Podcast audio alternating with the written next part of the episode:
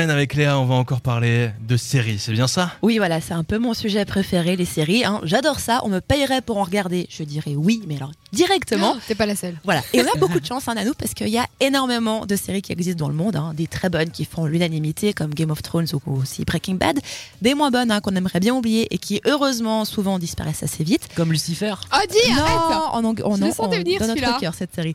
Mais quand ça marche bien, eh ben, les saisons commencent à s'enchaîner et des fois, eh ben, les séries perdent un petit peu de leur saveur et devraient quand même s'arrêter. Et non, je ne pense pas du tout à Grey's Anatomy qui prépare sa 15e saison tout de même. C'est- Ça tire un peu C'est sur la bien corde. Grey's Anatomy au début quand même. 15 saisons quand Les même. 7 premières saisons, c'était ouf.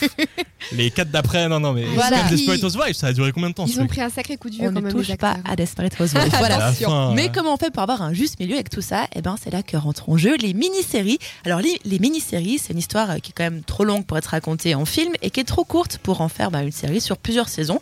Du coup, on a une mini-série entre 3 et 13 épisodes sur une saison. C'est quand même plutôt pratique quand on n'a pas envie de commencer une série de ben, justement euh, 10 saisons de 24 épisodes. Et, et maintenant, il y a un truc qui marche pas mal aussi, c'est pas des coups d'un soir, c'est pas une relation sur la durée, c'est des mini-relations. C'est inspiré ça. de, de ça, justement. Ouais, mais on parle de séries là. On parle de séries, on parle de séries. Mais bon, en tout cas, les mini-séries, on en voit de plus en plus ces dernières années, hein, et souvent elles sont adaptées de romans policiers. Donc, si comme moi, autour de la table ou chez vous, ben, vous aimez bien les enquêtes et le suspense, ça devrait vous plaire.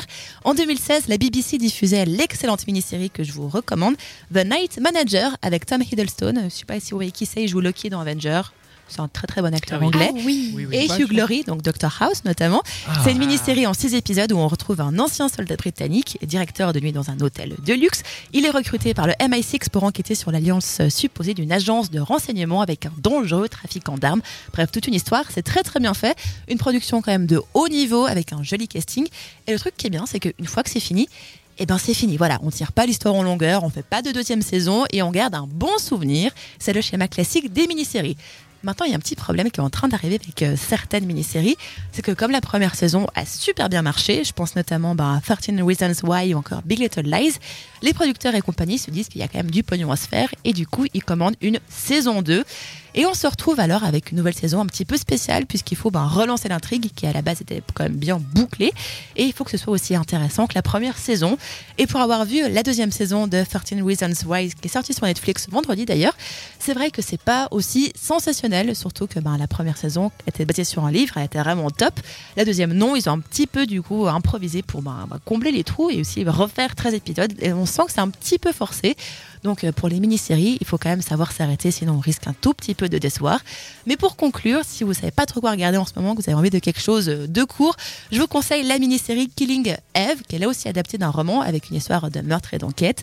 C'est diffusé en ce moment sur la chaîne BBC America et du coup on retrouve facilement les épisodes sur les internets sans vous donner trop de conseils non plus.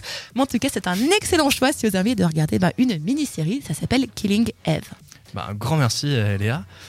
Et en parlant aussi de 13 Reasons Why, ils ont sorti la saison 2 qui est quand même une série contre le harcèlement et un des acteurs se fait harceler. Oui, et ben c'est quand même très moche. Mais Ouais. c'est une très bonne série, une très bonne première saison et la deuxième tombe un peu à plat, j'avais Ouais. l'impression. C'était mon petit avis à moi.